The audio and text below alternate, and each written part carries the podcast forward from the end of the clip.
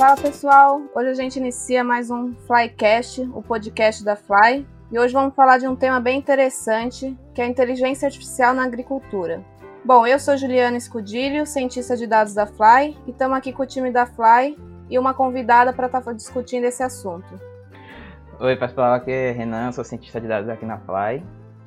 Oi gente, eu sou o Léo, cientista de dados aqui da Fly também, né? Formação em estatística.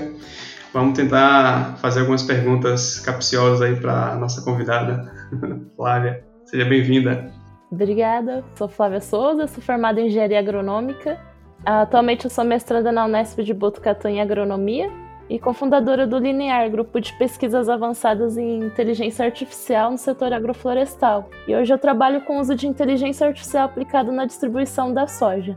Então, Flávia, aqui a gente tem um, tá criando uma rotina de perguntas então, se você tivesse que escolher assim dois métodos né, de inteligência artificial, machine learning, ciência de dados, para você colocar no bolso, para você só usar esses dois métodos na sua área de pesquisa e uma linguagem de programação, o que, é que você ia usar? Uma, pode, ser, pode ser linguagem ou software também, né? Muito faz. Você pode usar só uma linguagem e dois, dois métodos, né? O que, que, que você escolheria?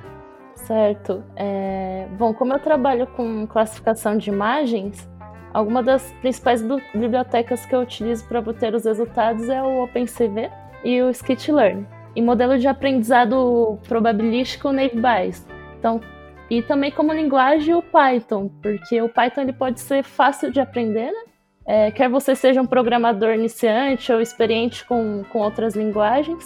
E Python ele é desenvolvido sobre uma licença de código aberto, é uma linguagem expressiva em que é fácil traduzir o raciocínio em um algoritmo. E o OpenCV, que é uma biblioteca de código aberto, ela é desenvolvida pela Intel para diversos tipos de análise em imagens e vídeos, como detecção, reconhecimento facial, edição de fotos e vídeos, detec é, detecção e análise de textos. É, como eu utilizo bastante imagens, então foi útil. O Skitlearn também é uma das bibliotecas mais famosas para a criação de modelos supervisionados e não supervisionados em Python. E o algoritmo Naive que é uma, um classificador probabilístico muito utilizado em machine learning. É, trata sobre a probabilidade condicional. Isto é, qual é a probabilidade do evento A ocorrer dado o evento B. Então, isso eu utilizei muito, basicamente é com eles que eu estou trabalhando meu projeto de mestrado e desenvolvendo projetos em conjunto com o grupo linear. Massa. Como é que foi essa, tipo, essa ingressão na programação para você? Foi tranquilo? Você já sabia, já tinha noção de programação antes e foi desenvolvendo? Como é que foi isso? Não, não tinha noção nenhuma. Eu comecei, na verdade, durante o mestrado. Eu sei muito o básico. Tenho uma equipe grande que ajuda no meu projeto de mestrado. Então, tem vários professores. Tem o professor da FATEC de Pompeia, tem professores também daqui da Unesp de Botucatu. Então, é, na verdade, é um grupo de pessoas que se ajudam. Eu não tenho nenhuma formação em, em programação, nem em engenharia de computação, então eu precisei da ajuda de outras pessoas da área, então foi de grande valia aí para poder desenvolver o projeto. Mas não, eu não tinha mesmo. É porque muita gente tem dúvida assim e fica restringida né, em questão de aprender essa parte de programação. É, muitas faculdades no Brasil não têm essa, em, sua, em suas grades curriculares, não tem as, as, as, matérias de programação, os cursos de programação, né, principalmente em, em Python, desde que abordem essa área de ciência de dados, né, e a galera tem dúvida, acha que ah, não, ah, não vou conseguir estudar, não vou conseguir aprender, porque eu não, eu não, não, tive contato nenhum com programação antes da graduação ou curso interior.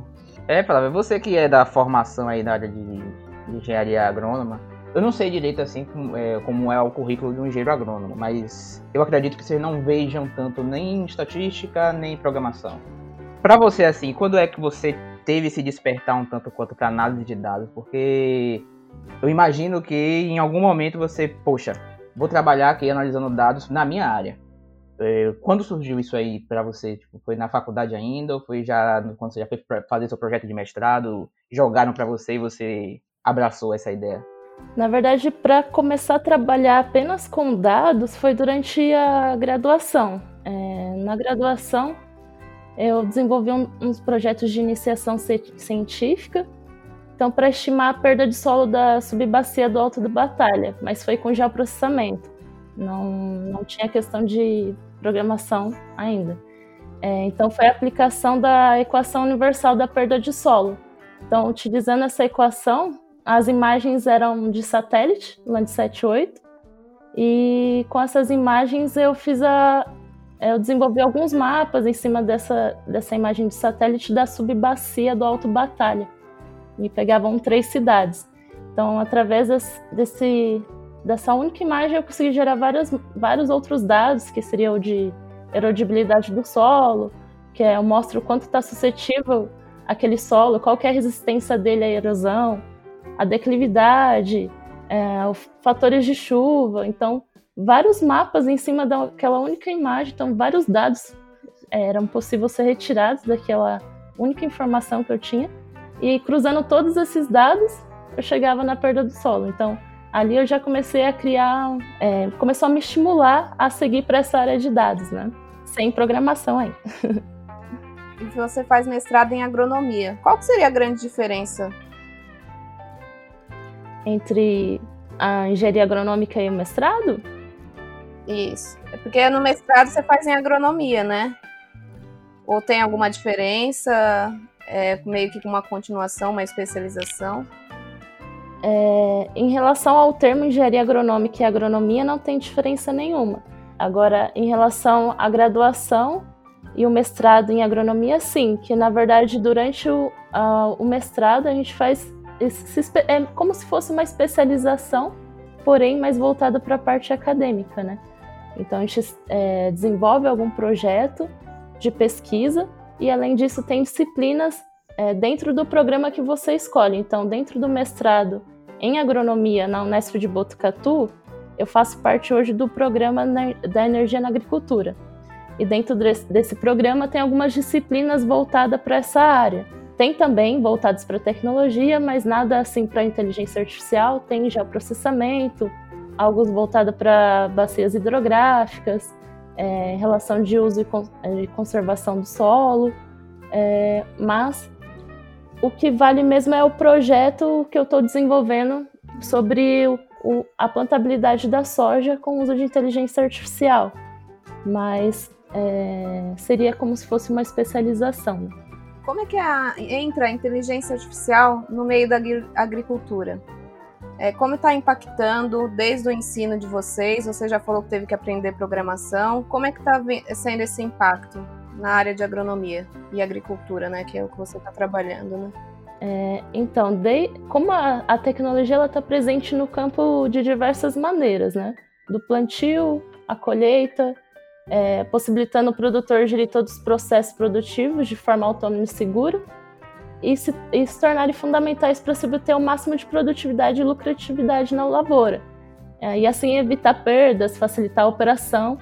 E assim, tem algumas pessoas que têm uma visão ruim sobre inteligência artificial, que ela veio é, não veio para ajudar, mas que seria uma ameaça à humanidade, né? Pela falta de conhecimento sobre IA, eu encontrei isso muito dentro do, do meio em que eu trabalho. Então, por não saber como funciona, leva as pessoas a terem esse medo da tecnologia, principalmente no campo, né?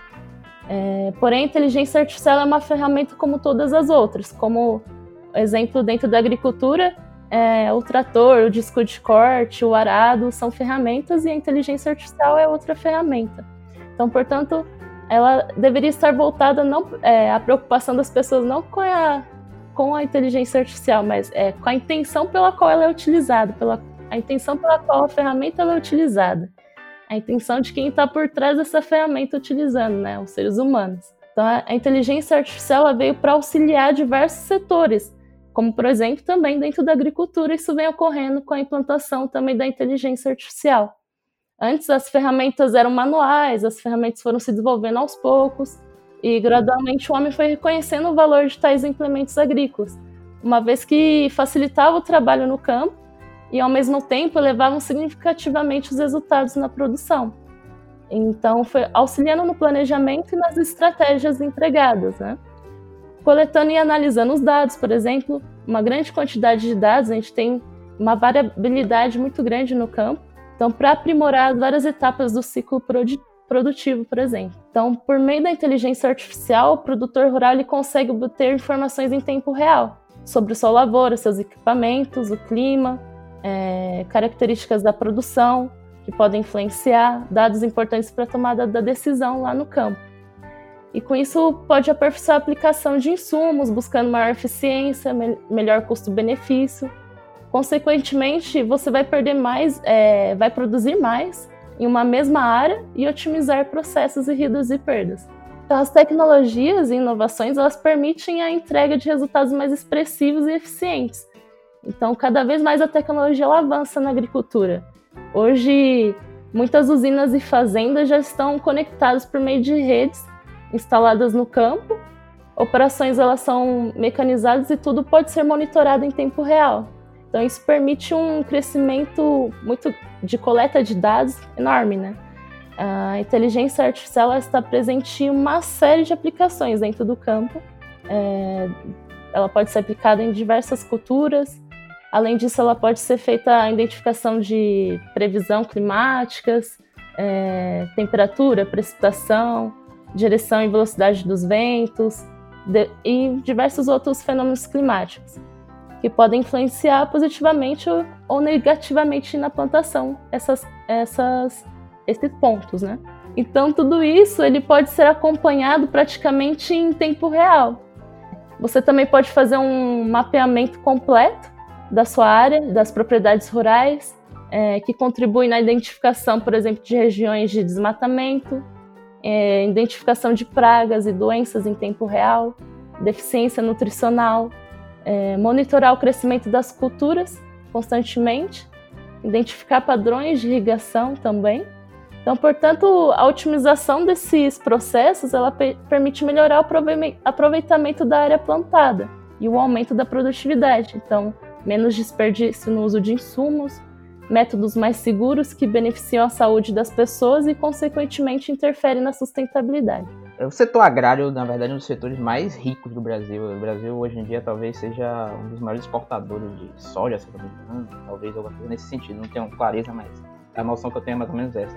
Você tem, você sente que tem uma certa facilidade de conseguir investimento para a área de inteligência artificial na área da agronomia?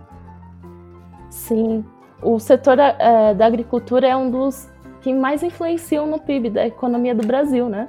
Então, são dois setores muito importantes: a, a agronomia, a agricultura, hoje no Brasil, e o setor da inteligência artificial. Então, a tecnologia e a agricultura andando juntos têm a crescer cada vez mais juntos, né? Então, são dois, duas áreas de grande importância aí para o Brasil, né? Então, se elas caminharem junto, o quanto elas não podem crescer, né? Então, sim.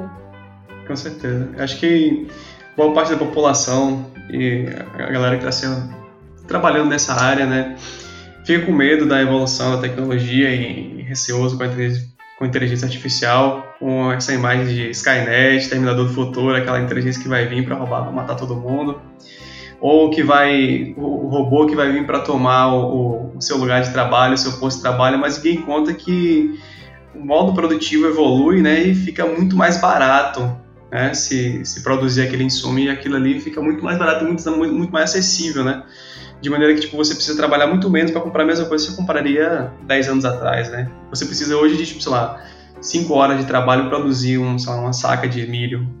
Antigamente você precisaria de 10, 15, 20, até muito mais. Então a tecnologia veio para poder abraçar e veio para impulsionar esse, essa produtividade, né, e deixar ela mais limpa, mais acessível, né, é, menos desperdício também, né, imagina. Você falou de monitoramento de crescimento de lavoura, você sabe explicar como é que funciona isso na, na prática? É que um, você vai, vai fazer análise de imagem mesmo da lavoura antes e depois e vai acompanhando a evolução? É, você pode fazer várias coisas no monitoramento, né? A, por exemplo, monitoramento com o uso de drones, é, popularmente conhecido como drones, ou RPA, né? É o nome de aeronaves remotamente pilotadas. Você pode gerar um banco de imagens com o uso de drones então, dessas imagens você faz um mapeamento da sua área e a, a, partir disso você consegue gerar várias coisas em cima do mapeamento, né? Então, você consegue identificar é, talvez uma deficiência ali de nitrogênio, né? Então, através das imagens, você consegue, pelo, pelo índice de vegetação, você consegue verificar que tem uma deficiência nutricional, ou você verifica alguns pontos diferentes ali que podem ser algumas pragas ou, ou algum, alguma planta daninha. Então, através dessa imagem, você vai depois fazer o processamento dela, né, através de alguns softwares ou o que você escolher utilizar, se vai ser de processamento, se vai ser inteligência artificial, é, pode ser o QGIS, se você vai analisar num, num programa, e aí sim, a partir dessa análise você pode identificar se, através de algum, alguns processos né, dentro daquele programa, você pode identificar se existe ali pragas presentes, é, como está o crescimento da lavoura, pode fazer uma previsão de produtividade, né? Ou até mesmo identificar ali quais são os pontos onde fazer uma irrigação, né? É, onde mais, é, qual que é os, fazer uma taxa, é uma aplicação exata onde seria necessário fazer a irrigação ou até uma aplicação de algum insumo, né, na sua área. Imagino nessas propriedades de, lá, proporções gigantescas, né? Que, tipo, o cara tem quilômetros e quilômetros e quilômetros de plantação. Talvez para monitorar isso antigamente seria muito mais difícil, né? Talvez por amostragem, né? Algo do tipo assim. E hoje eu acredito que para fazer até populacional, né? Dê até para varrer a, a lavoura toda em, em imagem, uma vez, sei lá, uma vez por semana. Acho que é muito mais fácil, né? Sim. Essas tecnologias elas vêm para facilitar né, o trabalho no campo. O antes, é, o que você perdia de tempo realizando algumas tarefas manuais, é, essa tecnologia vem substituir a, o, a tarefa que você vai desenvolver, né? Ao invés de você perder tempo em algumas atividades, você passa a focar em outras, outras situações é, de planejamento é, da sua safra, analisar onde você está perdendo alguma coisa, se realmente aquilo que você realizou na área foi adequado, fazer uma previsão para o futuro. Então, eu estou plantando é, no local adequado? Como que está ali a declividade do terreno? Então, são vários dados, várias informações que você tem no campo. Para você junto, juntar todas elas e analisar, levaria um tempo maior se fosse o ser humano. Uma máquina fazendo, ela pode gerar, gerar muitas outras informações, né? Eu suponho que isso chega para diminuir em questão de custo também, né? Porque Talvez em, em, questão de análise, você precisa fazer análise de solo, pagar um químico, acho que isso é muito mais caro para o pequeno agricultor, talvez. Acho que, não sei, não sei se hoje ou, ou no longo prazo, acho que isso vai ficar bem mais acessível, né, para os pequenos agricultores também ter acesso a esse tipo de, de tecnologia. Sim, é, eu não sei te dizer em relação a custo, isso eu não tenho em mãos, mas com certeza tem muitas tecnologias aí no mercado que não precisam de um investimento alto do, do produtor. Então, tem muitos aplicativos é, abertos que você pode baixar e, e levar no campo para verificar ali se tem alguma uma doença na, na sua área. É, muitos projetos ali dentro da universidade mesmo, desenvolvidas pelos alunos, serão gratuitas. Então, com certeza, não é só para o grande produtor, né? O pequeno produtor também pode utilizar. Também tem muitas soluções simples, né? Eu vi sobre um aplicativo que auxilia, por exemplo, só na gestão da, fa da fazenda, né? Ah, vai auxiliando o fazendeiro a tomar decisões práticas, desde financeira, a parte de contabilidade, de estoque deles. Então, são soluções simples de análise de dados que já estão impactando positivamente né, os pequenos produtores. Sim, é, existem hoje em dia aplicativos já abertos é, então, existem, como a Juliana falou, existem aplicativos simples hoje de gestão dentro da fazenda. Então, o produtor tem ali, pode baixar no campo. É, existem aplicativos de identificação de doença. Então, ele apenas tira uma foto da, da folha, por exemplo, é, e aquele aplicativo vai identificar qual o tipo de doença que está presente ali naquela, naquela folha. Então, Existem diversas outras é, aplicativos presentes no mercado que são abertos que ele não teria que ter custo nenhum. além de projetos que já são desenvolvidos dentro da universidade. O meu projeto, por exemplo, vai ser algo aberto, gratuito, então é de fácil acesso para o pequeno produtor. E isso pode levar num planejamento de uma produtividade para a próxima safra muito maior. Então, o que ele errou numa safra anterior, ele pode deixar de errar numa próxima. Então, todas essas tecnologias que ajudam ele a analisar ali em tempo real o que está ocorrendo, ou até um pouco antes de, de estar numa situação que não tem como é, reverter, isso auxilia muito no dia a dia do, do produtor. O que falta é apenas uma, é, uma percepção do produtor dessas tecnologias, o quanto elas podem auxiliar e ajudar no campo.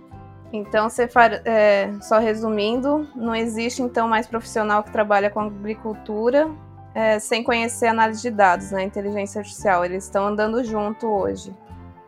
Não, sim. É, hoje, agricultura e análise de dados andam junto, correto? Assim, para otimizar então, assim, os profissionais que estão se formando precisam conhecer essas tecnologias, desde inteligência artificial, a inteligência artificial, uma análise de dados básicas, para conseguir tomar decisões. Tem como separar hoje, assim, ou todo profissional precisa realmente aprender programação, análise de dados? Porque não é da sua expertise, né? Você não é formada nisso e você faz todo o seu mestrado baseado em inteligência artificial e análise de dados, né? É, realmente, essa é uma das dificuldades que eu encontrei é, quando eu entrei no mestrado, né? Eu entrei numa área que a gente não vê durante a graduação, a gente não tem esse, essas disciplinas, né? Então, é, primeiro, essa dificuldade ao, ao entrar no mestrado, entrar na área de inteligência artificial e não ter essas disciplinas durante a graduação, a gente já tá. É, tem pessoas que dizem que é o futuro, né? Inteligência artificial. Mas eu, ela já está no nosso, no nosso presente, né? Então é uma coisa necessária. Deveria ter uma, uma questão de já é, ser inserida né, durante a graduação algumas disciplinas voltadas para a tecnologia, porque a única disciplina que a gente tem é já processamento e o, o que é necessário também para a inteligência artificial é um pouquinho de estatística mas a gente não vê nada além disso. Então, e hoje a tecnologia ela, ela tá no nosso presente e não está no futuro. Então, cada vez mais está avançando as, as mudanças no campo. Então, cada dia surge uma nova tecnologia, uma nova é, função ali.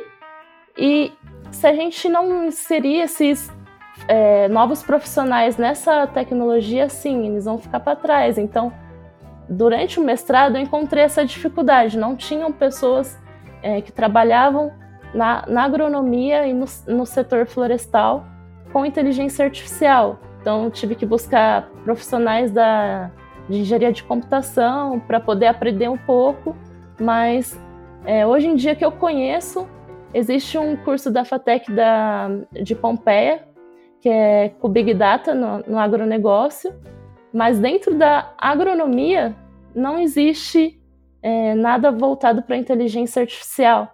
E o que eu vejo é que cada vez mais a gente vai precisar aprender isso, porque os, as nossas profissões elas vão se transformar, né? Elas não vão sumir, mas vão se transformar.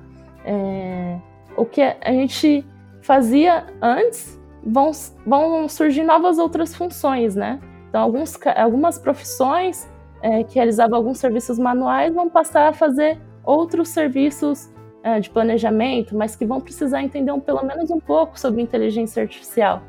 Então, é, é necessário os dois andarem juntos, né?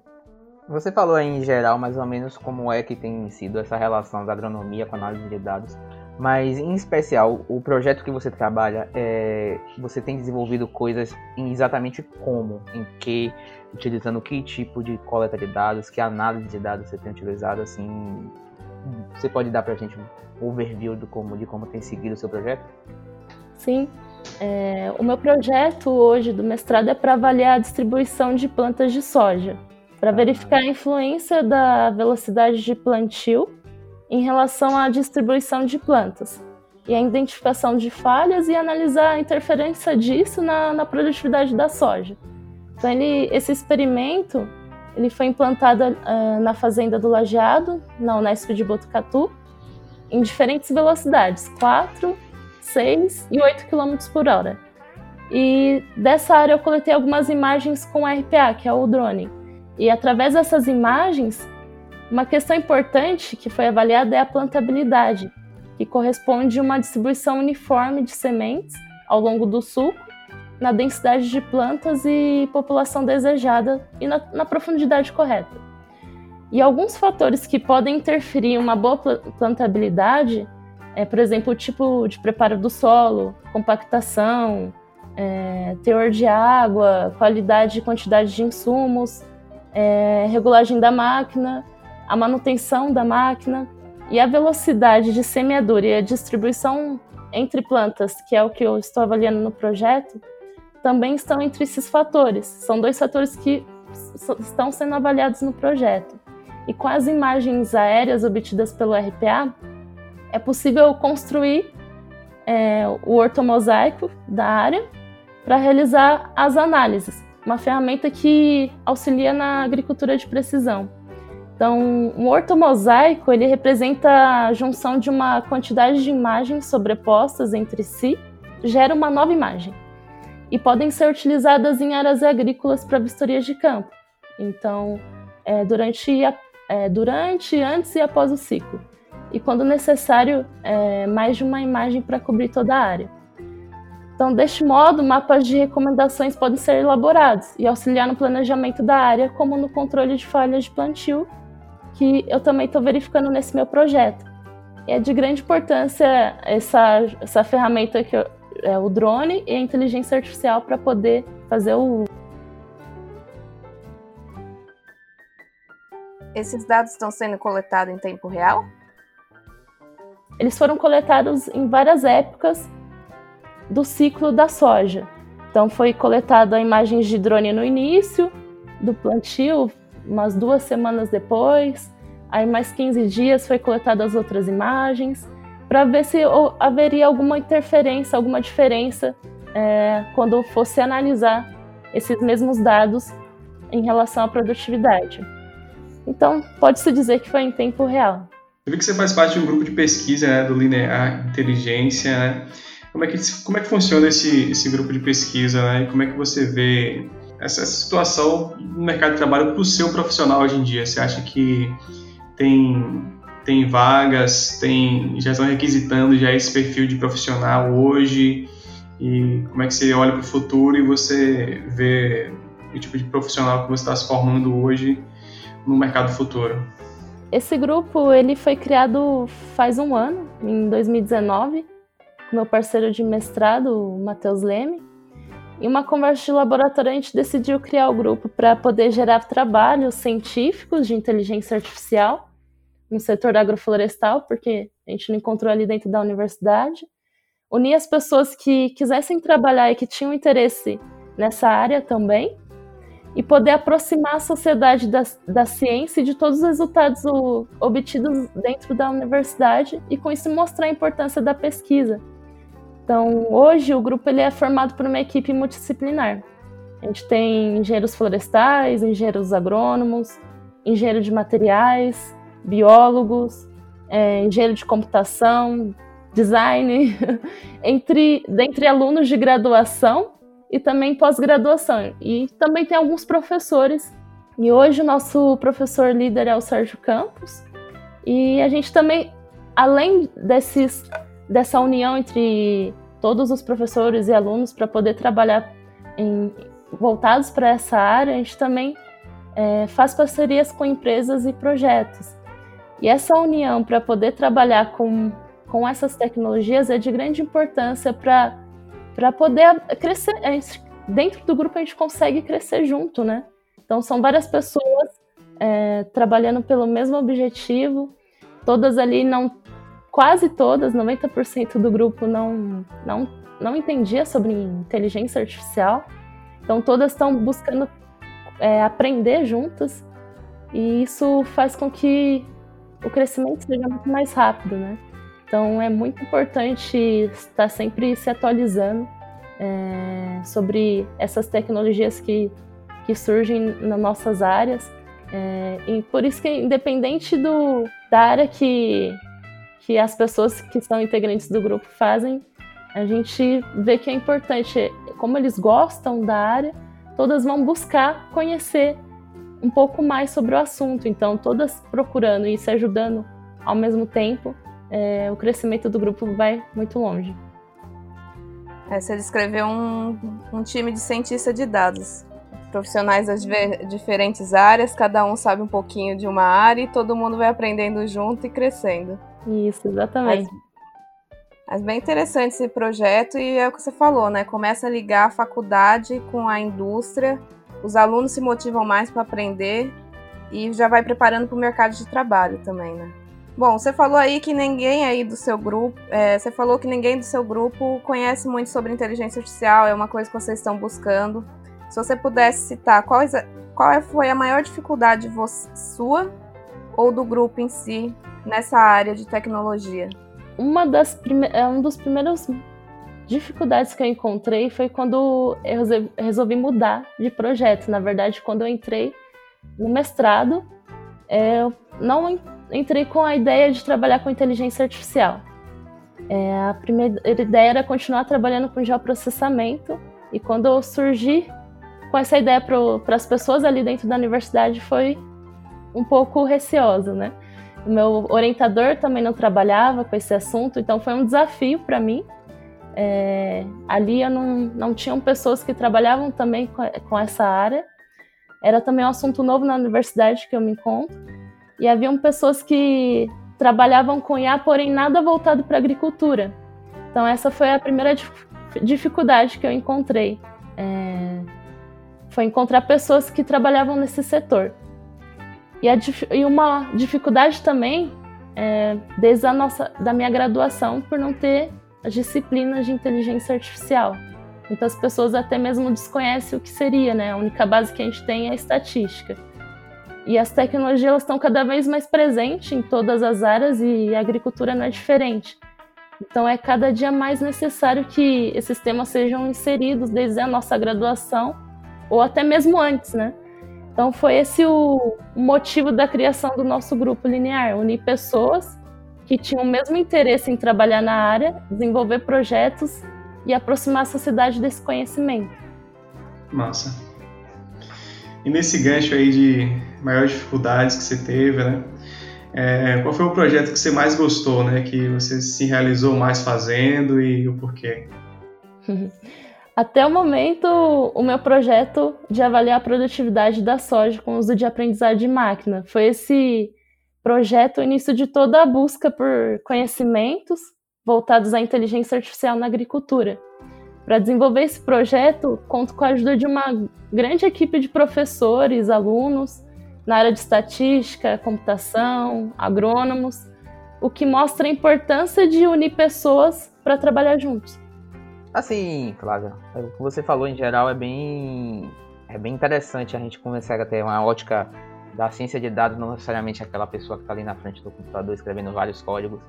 E porque, tipo, pessoas que estão em áreas correlatas, que precisam consumir a ciência de dados e inteligência artificial, é, cada vez é mais abrangente, são mais pessoas que precisam dessa visão que você tem tido hoje de, de migrar, de certa forma, de um curso, como você falou, com pouca, pouca vivência na área de inteligência artificial, para começar a trazer isso para sua área e mostrar o quanto é útil.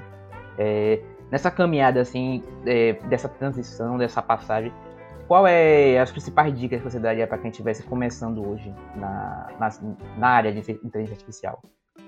Certo. Olha, uma dica seria, na verdade, para tudo na, na vida, né?